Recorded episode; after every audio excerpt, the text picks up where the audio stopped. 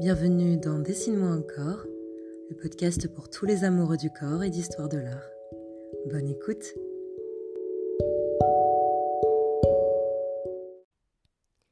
Hey, c'est la rentrée. Et qui dit rentrée dit nouveauté. J'ai décidé de vous gâter en vous proposant un contenu un peu différent de d'habitude. Un épisode centré sur un ou une artiste en particulier et sur sa vision du corps en histoire de l'art. C'est un petit défi que je me suis donné.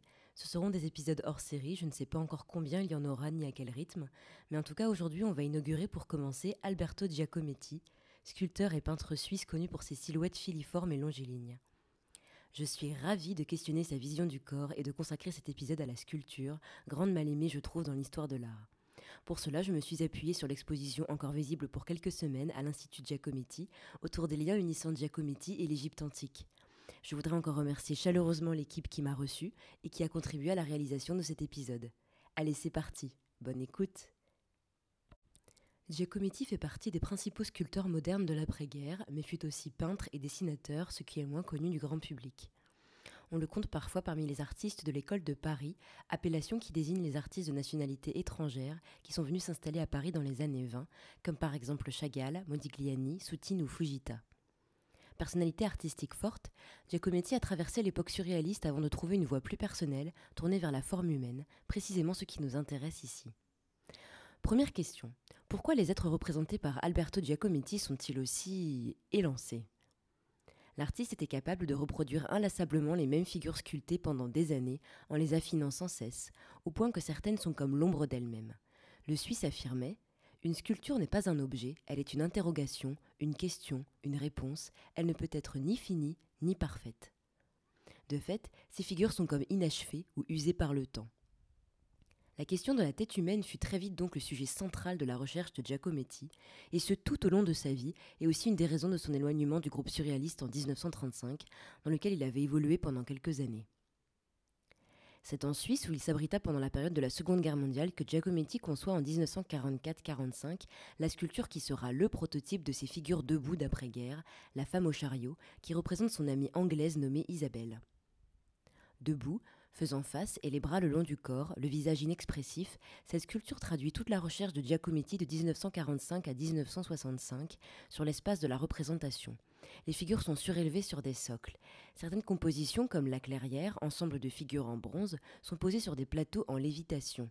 Les figures féminines debout sont des silhouettes allusives, réduites parfois à un trait et toujours approchées par étapes successives qui se traduisent par des séries.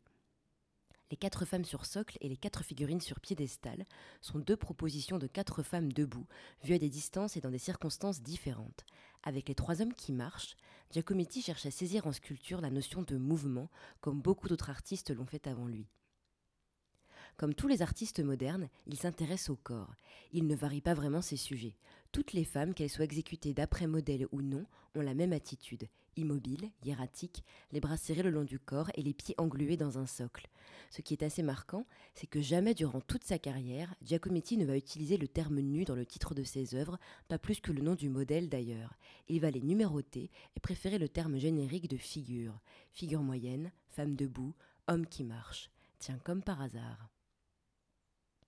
Son frère Diego, sculpteur lui aussi, pose pour lui. Derrière la matière, Diego disparaît. Ses traits deviennent brouillés, à la limite de la disparition. Je vous cite ces mots de Giacometti lui-même. À ma grande terreur, mes statues ont commencé à diminuer. C'était vraiment une catastrophe effroyable. Je me souviens par exemple que je voulais reproduire de mémoire une amie que j'aimais, telle que je l'avais aperçue un soir boulevard Saint-Michel. Moi je voulais la faire comme ça. Eh bien ça devenait si petit que je n'arrivais plus à mettre aucun détail, je n'y comprenais rien. Toutes mes statues inexorablement finissaient par atteindre un centimètre. Un coup de pouce et hop, plus de statues. C'est seulement plus tard que j'ai réfléchi. D'abord, instinctivement, je diminuais la sculpture pour la mettre à la distance réelle où j'avais vu le personnage. Cette jeune fille à 15 mètres ne mesurait pas 80 cm mais une dizaine. En outre, pour appréhender l'ensemble, pour ne pas me noyer dans le détail, il fallait que je sois loin, mais les détails me gênaient toujours. Alors je reculais de plus en plus, jusqu'à disparition.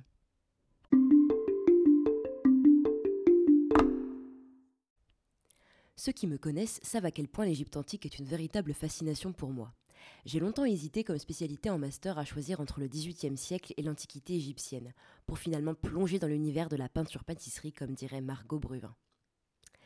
Alberto Giacometti a toujours éprouvé une fascination pour les œuvres de l'Égypte antique qu'il a dessinées tout au long de sa carrière. Cette inspiration de l'art égyptien est régulièrement présente par ailleurs dans la sculpture et la peinture, à la fois comme un répertoire de formes et comme une composante essentielle de son travail. L'exposition mise en scène à l'Institut Giacometti invite à prolonger et à approfondir cette relation du sculpteur à l'art égyptien. Cela permet d'avoir un regard renouvelé sur l'art de Giacometti à travers le prisme de l'Égypte antique. Elle se tient encore pour quelques semaines jusqu'au 10 octobre, alors n'hésitez pas à vous rendre à cette exposition, vous me remercierez plus tard. La période égyptienne s'agit sans aucun doute de la période de l'histoire de l'art qui a le plus marqué l'œuvre de Giacometti. Au-delà de la fascination qu'il pouvait éprouver devant la capacité des Égyptiens à retranscrire leur vision du monde, Giacometti trouve dans leur art un répertoire de formes et un moyen de questionner son rapport à la figure humaine. Dans l'art égyptien réside un certain nombre de conventions à suivre. Le corps humain est représenté dans une grille de proportions basée sur la coudée égyptienne. Ce quadrillage apparaît déjà à l'époque prédynastique. Deux carreaux pour la tête, dix pour le corps et six à partir des genoux les personnages sont représentés avec un faux profil, les jambes et la tête de profil, mais le buste et l'œil de face. De plus, les hommes sont toujours en attitude dite de la marche, ce qui montre leur activité et leur importance dans la société. Cela vaut pour les peintures sur fresques et les sculptures. Les sculptures de Giacometti ont été rapprochées de la statuaire égyptienne en raison d'une grande similitude dans les poses et les attitudes. Il reprend certaines caractéristiques plastiques, comme le dos droit, la jambe avec le pied gauche en avant, le regard au loin. Femme qui marche semble être une transcription directe des statues égyptiennes représentées dans l'attitude de la marche, comme la porteuse d'offrande visible au musée du Louvre par exemple. Les pieds collés au sol et la jambe gauche légèrement avancée signifient l'acte de marcher. Par la suite, les sculptures de figures égyptiennes en pied de Giacometti seront en raison de leur pose hiératique, les bras collés le long du corps et les pieds joints, formellement très proches des statues égyptiennes. Le parti pris de l'exposition est de montrer un choix d'œuvres égyptiennes avec des confrontations pour entrer en résonance avec les œuvres de Giacometti, et c'est plutôt très réussi. Si Giacometti regarde toutes les périodes de l'Égypte antique, de l'Ancien Empire à l'époque romaine, il semble nourrir un intérêt particulier pour la 18e dynastie, qui est le règne d'Amenophis IV, plus connu sous le nom d'Akhenaton. Pas le rappeur, on est d'accord. Hein. Bouleversant la religion en instaurant un culte exclusif au disque solaire Aton, le jeune Amenophis IV prend donc le nom d'Akhenaton, quitte la capitale Thèbes et fonde Akhet Aton, une cité nouvelle sur le site de Tel el Armana en Haute-Égypte. Quelques années suffisent à modifier le canon égyptien, sans pour autant que les artistes renoncent aux conventions traditionnelles de leur art, comme la frontalité et l'équilibre. Les artistes introduisent davantage de souplesse et exagèrent volontairement les traits du visage. Les lèvres sont lipues, le menton en galoche, le cou vers l'avant, et le ventre est accentué comme un ballon. Le visage de la tête d'Isabelle n'est pas sans rappeler les traits des statues royales que Giacometti a copiées dès les années 20. En parlant de copie, nous savons que Giacometti ne s'est pas rendu en Égypte pour copier les œuvres d'après nature. Il préfère se confronter aux œuvres en se rendant au musée, au musée du Louvre ou bien à Florence. Et puis il retourne à son atelier et copie des illustrations ou des reproductions photographiques dans des ouvrages spécifiquement dédiés à l'art égyptien. Sa bibliothèque en est pleine. L'intérêt de Giacometti pour la civilisation égyptienne se manifeste pour la première fois en octobre 1917 au lycée évangélique de Cheers, en Suisse, où il est pensionnaire à travers un exposé qu'il réalise à l'intention des camarades de son association d'étudiants Amicitia. À la question Quelle est la culture la plus sublime, la nôtre ou celle des Égyptiens?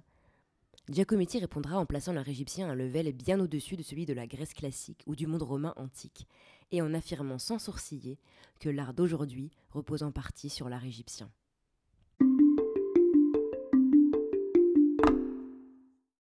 À travers une œuvre radicale qui va droit au but, Alberto Giacometti livre une vision du corps unique en son genre, qui n'a pas été reprise par ses suiveurs et qui lui est propre.